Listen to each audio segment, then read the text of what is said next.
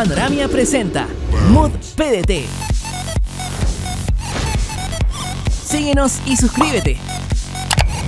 Hoy, Universidad Central. Mi nombre es Claudio Jorquera, director de la carrera de Kinesiología de la Universidad Central Región Coquimbo. En esta oportunidad voy a presentar una temática en relación a las lesiones en el deporte y la actividad física. Y aquí hacer la, aclaración que podemos eh, no solamente hablar de lesiones en el deporte, sino que muchas de estas lesiones están asociadas a la práctica de actividad física en general, aquellas que se hacen de manera en el deporte tanto amateur y en algunas actividades que son recreativas, como ir a un gimnasio, una clase de fitness, salir a trotar a la playa, etc.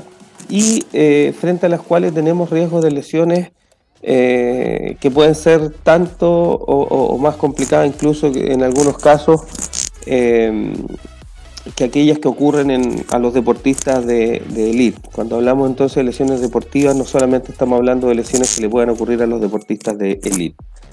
Em, primero, definir qué es una lesión deportiva y eh, vamos a identificarla como un accidente traumático que es producido como una consecuencia de la práctica de cualquier deporte y actividad física.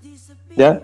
Y la persona que está realizando esta actividad física o este deporte se ve obligada a dejar la competencia o los entrenamientos por un tiempo necesario de acuerdo al tipo de lesión que tuvo. ¿ya? Eh, y esto es importante determinar que, o entender, mejor dicho, que todo lo, cualquier tipo de lesión requiere que nosotros eh, tengamos un, proceso de, un periodo de reposo. No es solo un tema de hacerse el valiente y poder continuar con la práctica de la actividad física. Las lesiones, según el tipo de tejido, las vamos a identificar en, si el tejido es óseo, en fracturas, si es en una articulación, pueden ser el 15 cuando se dañan los ligamentos, las membranas que cubren la articulación o en alguna también se pueden definir como luxaciones cuando hay una separación de la articulación y ahí constituyen eh, lesiones que son más graves. Em, y finalmente, cuando ocurren en el músculo, las vamos a señalar como eh, desgarros o tendinopatía o tendinitis que habitualmente se conocían con el nombre, hoy día desde, lo, desde, el, nombre más correcto, desde el punto de vista profesional y clínico, se habla de tendinopatías. Ahora, una de las cosas que hay que tener en consideración es que siempre que ocurre una lesión de alguno de estos tejidos, es que hay que pensar y asumir que hay un tejido que esté roto, aunque nosotros no lo vemos ese tejido no lo vamos a, poder ver que está roto, salvo que cuando son lesiones extremadamente graves, como aquellas que vemos en las imágenes, que aquí vemos una luxación y probablemente con fractura, con una posición totalmente anormal del brazo, y en el caso de arriba un, desgarro masivo en una musculatura por una actividad física eh, con una fuerza excesiva que rompe gran parte de, de un músculo, ¿ya? Y esto que en esta foto superior se ve como amoratado, qué sé yo, no es otra cosa que ese sangramiento que ocurre cuando hay un daño de algún tejido. Que, como les decía recién, siempre que ocurre el daño de un tejido, una lesión, existe algún grado de sangramiento, que eso es lo que nosotros no vamos a ver de manera inmediata. Además, desde el punto de vista de lo que nos va a manifestar el, el deportista o la persona que hace actividad física, vamos a hablar de dolor, es lo que la primera referencia, y va a haber una, un, cierto grado de incapacidad para seguir realizando alguna actividad que tiene relación directa con la magnitud. Mientras más grande es el daño, mayor va a ser la incapacidad de, de poder continuar con la actividad que se estaba realizando. Ahora, ¿cuáles son las causas de las lesiones deportivas?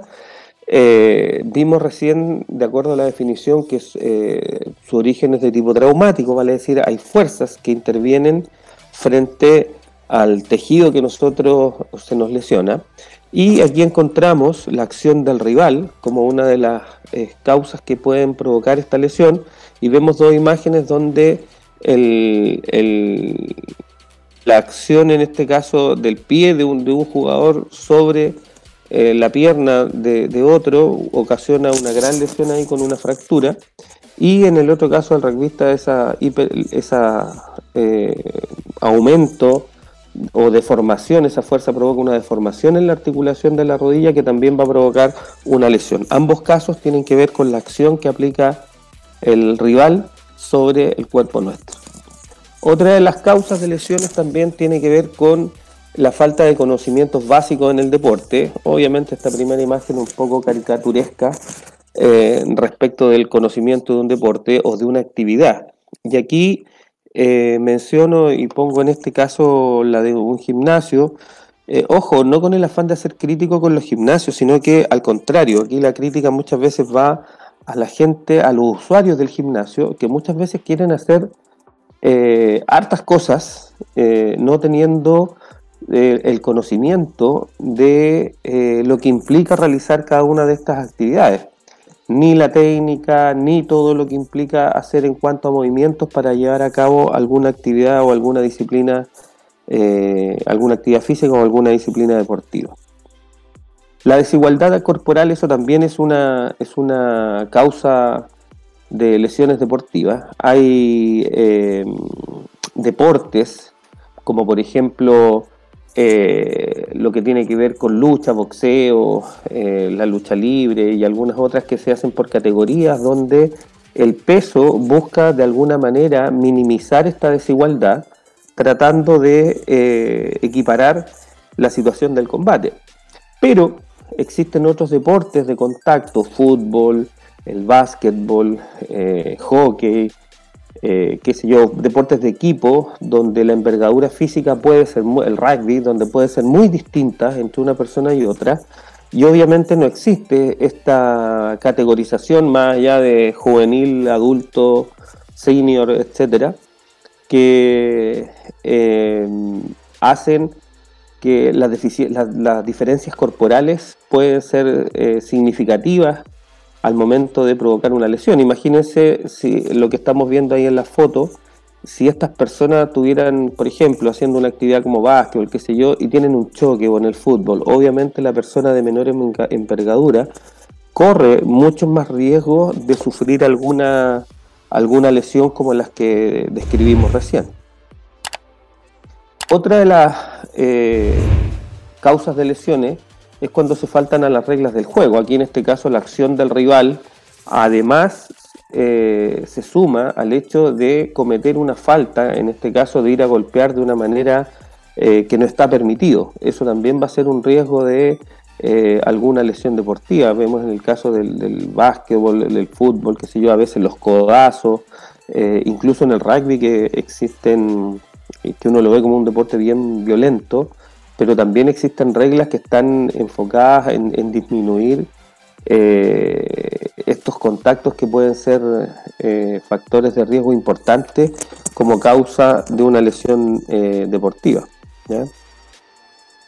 Em, otras causas de lesiones deportivas tienen que ver con la audacia excesiva. Si bien es cierto, esto en lo personal no, no es un, considerado prácticamente como un deporte, más como unas costumbres arraigadas en algunos países, eh, el hecho de, estar sometido a, deportes que tienen mayor riesgo obviamente aumenta eh, la posibilidad de, sufrir alguna lesión. Por ejemplo, los deportes extremos como, o actividades extremas como el, estos skateboard que hacen en, estas pistas de, en, calle, obviamente aumentan y tienen un mayor riesgo de sufrir lesiones deportivas.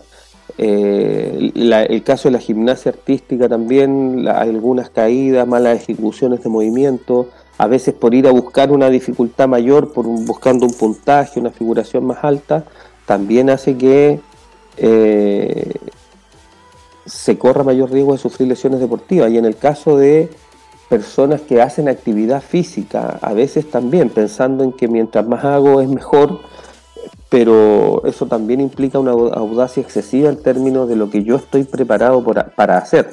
Y eso sin duda que es una probable causa, o sea, no, es una causa de una probable lesión en algún tejido. Y otro factor tremendamente importante tiene que ver con la falta de entrenamiento, querer hacer más, el sobreexigirse, el no estar en condiciones para hacerlo. Y esto toma harta importancia en estas situaciones que estamos hoy día en pandemia, porque en general pasamos más tiempo en casa, eh, muchas personas que habitualmente en, condiciones normales hacían mucha actividad física, hoy día por esto de la pandemia han dejado de practicar y bueno, a lo mejor cuando vuelve se quiere volver en las mismas condiciones. Y, y obviamente eh, eso constituye un riesgo y aquí es lo más grave, que no solamente constituye un riesgo de una lesión, sino que puede llegar a transformarse en un, en, una, en una causa incluso de muerte de personas por eh, querer realizar una actividad física a una intensidad mucho mayor de la que realmente están preparados.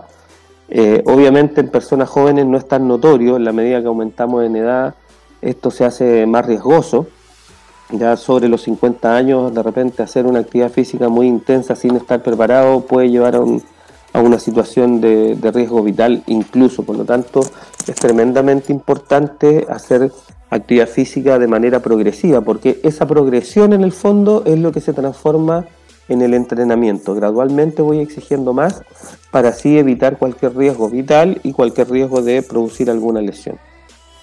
El reingreso eh, de un deportista cuando todavía no está 100% eh, rehabilitado de una lesión, y aquí entre comillas puse el sí ya estoy bien, no me duele, que muchas veces se utiliza como un parámetro para eh, volver a la actividad. En condiciones de, deportistas profesionales eso es más controlado, pero en el ámbito amateur eso es menos controlado. O sea, basta con que no me duela mucho, no moleste tanto y volvemos y a veces hacemos que una lesión o una incapacidad funcional se, transforme en, algo crónico simplemente por no, darle los tiempos necesarios para que eh, una, una lesión cure bien y permita el reintegro en forma gradual.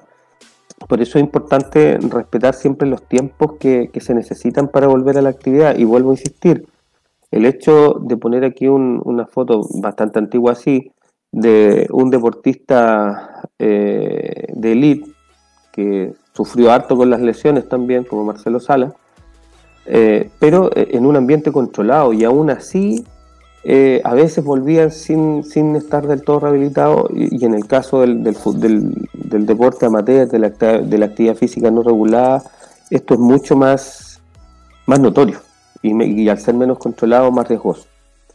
Bien, ¿cómo se trata una lesión deportiva eh, desde el comienzo?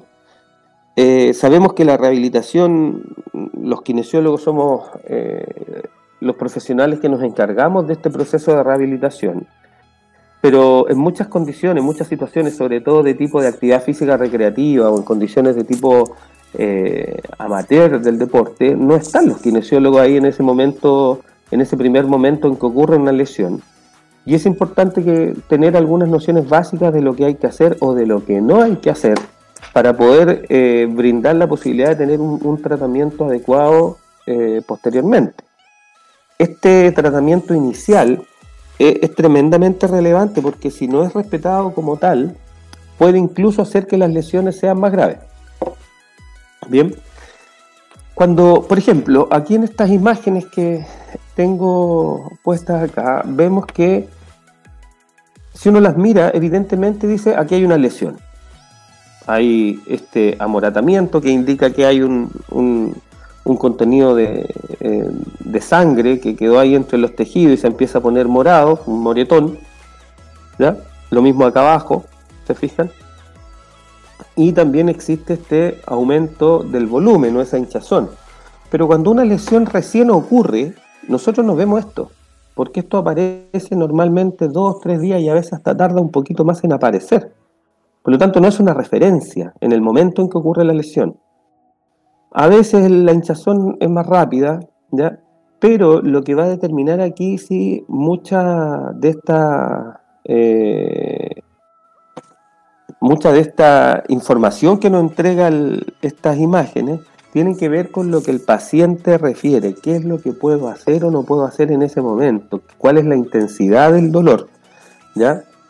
Mientras más alta la intensidad del dolor, obviamente más grado de compromiso de algún tejido hay eh, en términos generales. Pero les vuelvo a insistir, estos, estas imágenes que vemos acá, este, estos moretones, que son bien extensos y bien grandes, no aparecen en el momento mismo de la lesión, se demoran un tiempo y eso hace que a veces no podamos, eh, o sea, hay que tenerlo en cuenta porque en el fondo eh, es algo que va a aparecer y que va a marcar la gravedad que puede tener una lesión.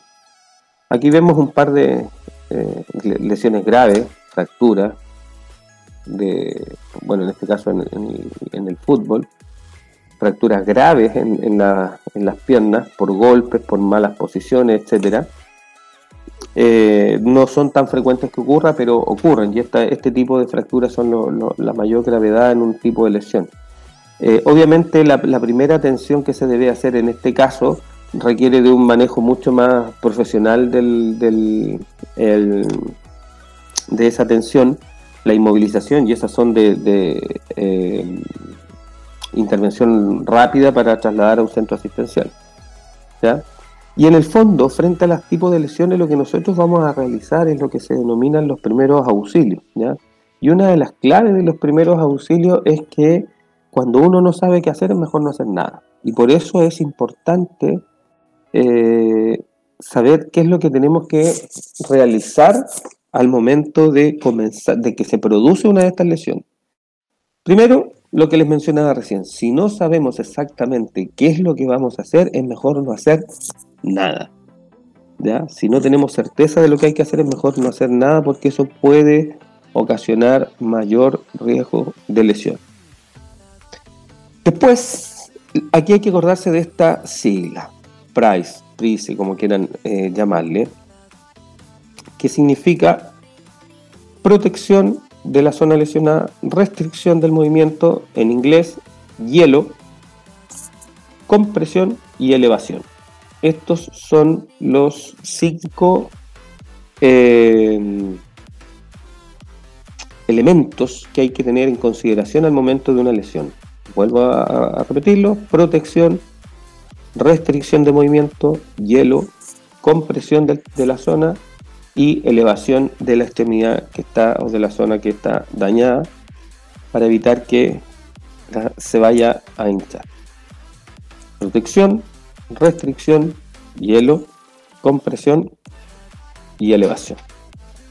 Aquí vemos, por ejemplo, estos eh, elementos en esta imagen, una bolsa de hielo ahí en la zona del tejido que fue lesionado, el vendaje como una forma de proteger y de comprimir para evitar que esta zona se hinche.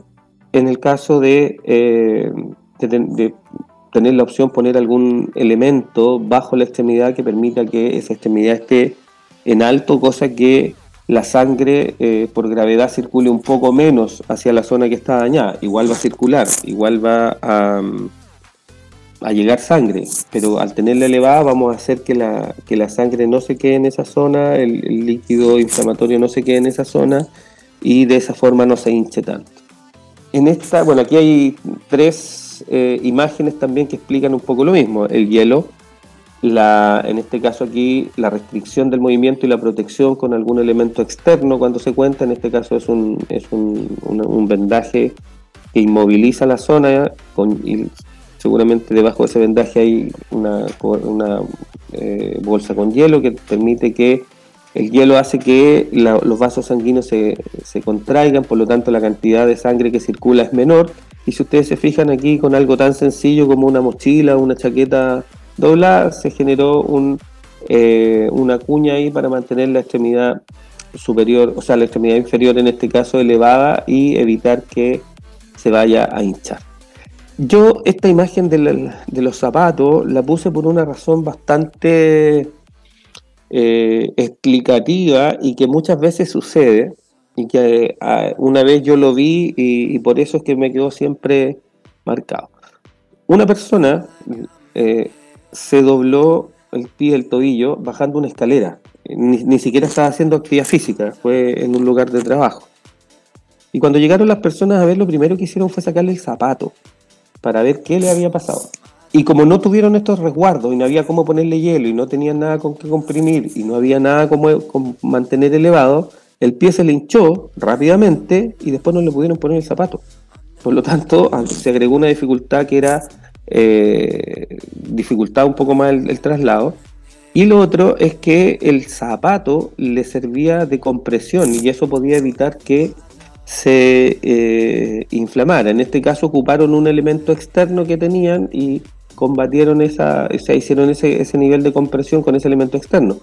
Pero si no lo tenemos, bienvenido sea el zapato. En el caso de una lesión en el tobillo, obviamente.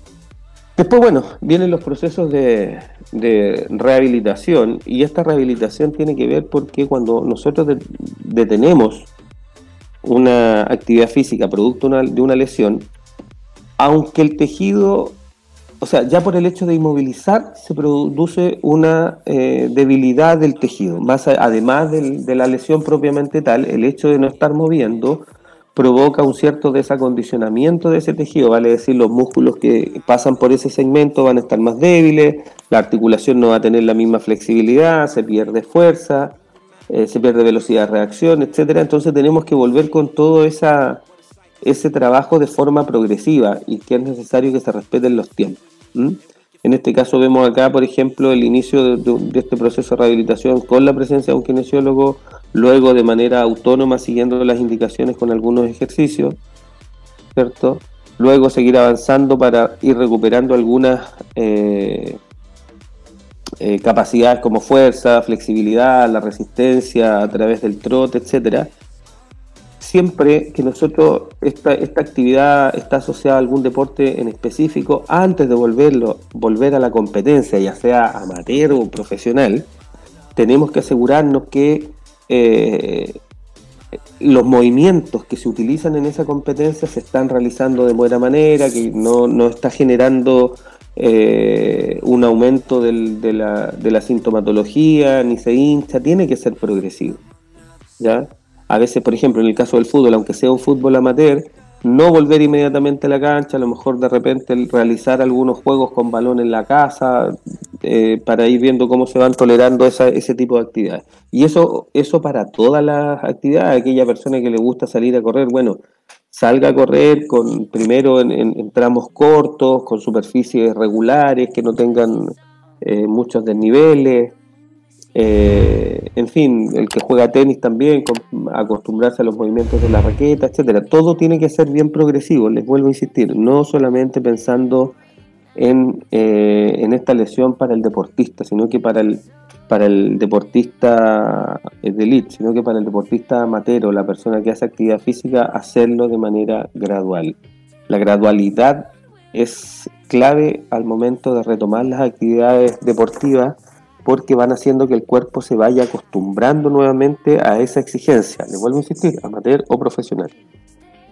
Finalmente, el, tema eh, del dolor eh, muchas veces es el gran indicador, pero hay que tener en cuenta que no solamente el dolor es el, el, gran indicador de, de la evolución de una lesión.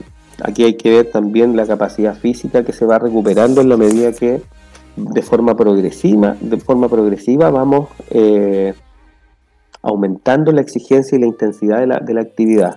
Como por ejemplo que existen varios elementos que nosotros no los podemos eh, visibilizar, como por ejemplo una buena ejecución del movimiento, cuánto nivel de fuerza, la flexibilidad, la coordinación, etc.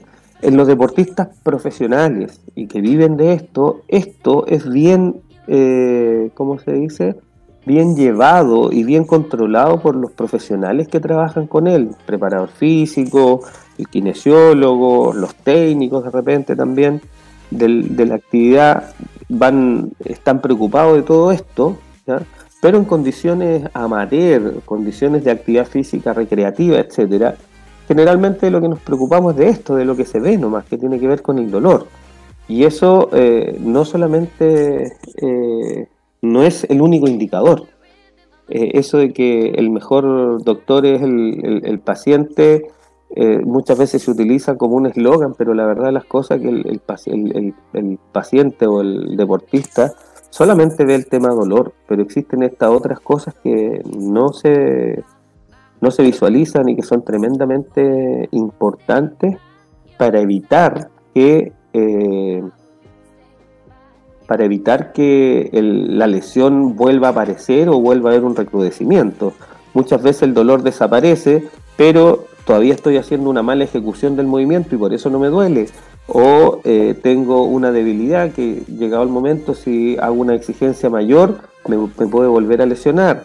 No tengo la misma, flexibilidad que antes que la lesión, por lo tanto, con movimientos más pequeños, a lo mejor me va a volver a producir algún grado de lesión. ¿ya? Entonces, por eso es que tiene que ser gradual. Siempre todo retorno después de una lesión deportiva tiene que ser gradual. Partimos con los primeros auxilios cuando recién ocurre la lesión y después de forma gradual en la medida que vamos viendo cómo se va recuperando el movimiento, cómo se va recuperando el tejido, vamos haciendo mayor exigencia. ¿Por qué es importante si el dolor? Porque el dolor es una referencia de, de acuerdo a cómo el tejido se ha ido cicatrizando. En la medida que el dolor disminuye es porque la cicatrización eh, de ese tejido que se rompió está en mejores condiciones de cicatrización. Pero falta toda esta parte, que es la que hay que ir agregando de forma gradual. Finalmente, bueno, hay algunos tipos de lesiones que no necesariamente van a lesionar alguna parte corporal, sino que a veces lesionan la dignidad también en la práctica deportiva. Y finalmente, algo que es tremendamente importante en esto es eh, lo que tiene que ver con la prevención, vale decir, eh, conocer lo que vamos a hacer, qué tipo de actividad vamos a hacer, qué tipo de deporte qué tipo de técnicas vamos a trabajar, resguardarnos, eh, si son actividades con ciclismo, cosas similares, patinaje, etcétera, protegernos con los elementos de seguridad que se disponen, en algunos casos tobillera en el básquet las zapatillas que tienen caña para disminuir lo, la posibilidad de que se doblen los tobillos, el fútbol, las canilleras, etcétera. O sea, tratar de utilizar todos los elementos que de alguna manera ayuden a prevenir un calentamiento previo a la actividad eh, adecuado eh, y ojalá tratar de llegar a estas actividades físicas en recreativa que no solamente sean de fin de semana, porque eso también aumenta el riesgo de producir una lesión deportiva y que además en personas ya sobre los 45 50 años esa, esa actividad física de fin de semana puede incluso transformarse en situaciones de riesgo vital. Bien, así que es importante eh, la prevención y los cuidados eh, porque finalmente la actividad física debe ser algo regular y no algo esporádico. Y si pasamos mucho tiempo sin hacer actividad física y lo queremos retomar, tiene que ser gradual para prevenir la aparición de lesiones. Bien, eso era la, presentación. Profesor, no me queda más que agradecer la actividad realizada el día de hoy. Eh, espero que haya sido de buen provecho para, para los estudiantes, que sea provechosa esta actividad, que puedan conocer de la carrera de kinesiología eh, a través de lo que es una, una charla y no una, una, clase en sí de la carrera. Ya, así que muchas gracias, profesor. Ok, hasta luego. Hasta luego. Sigue el Mood PDT en nuestras redes sociales. Dale like y suscríbete. Ah, y ya sabes que quieres estudiar. Ahora también puedes encontrar tu carrera en nuestra comunidad de Discord Panoramia. ¿Qué estáis esperando? Únete a Discord Panoramia ahora.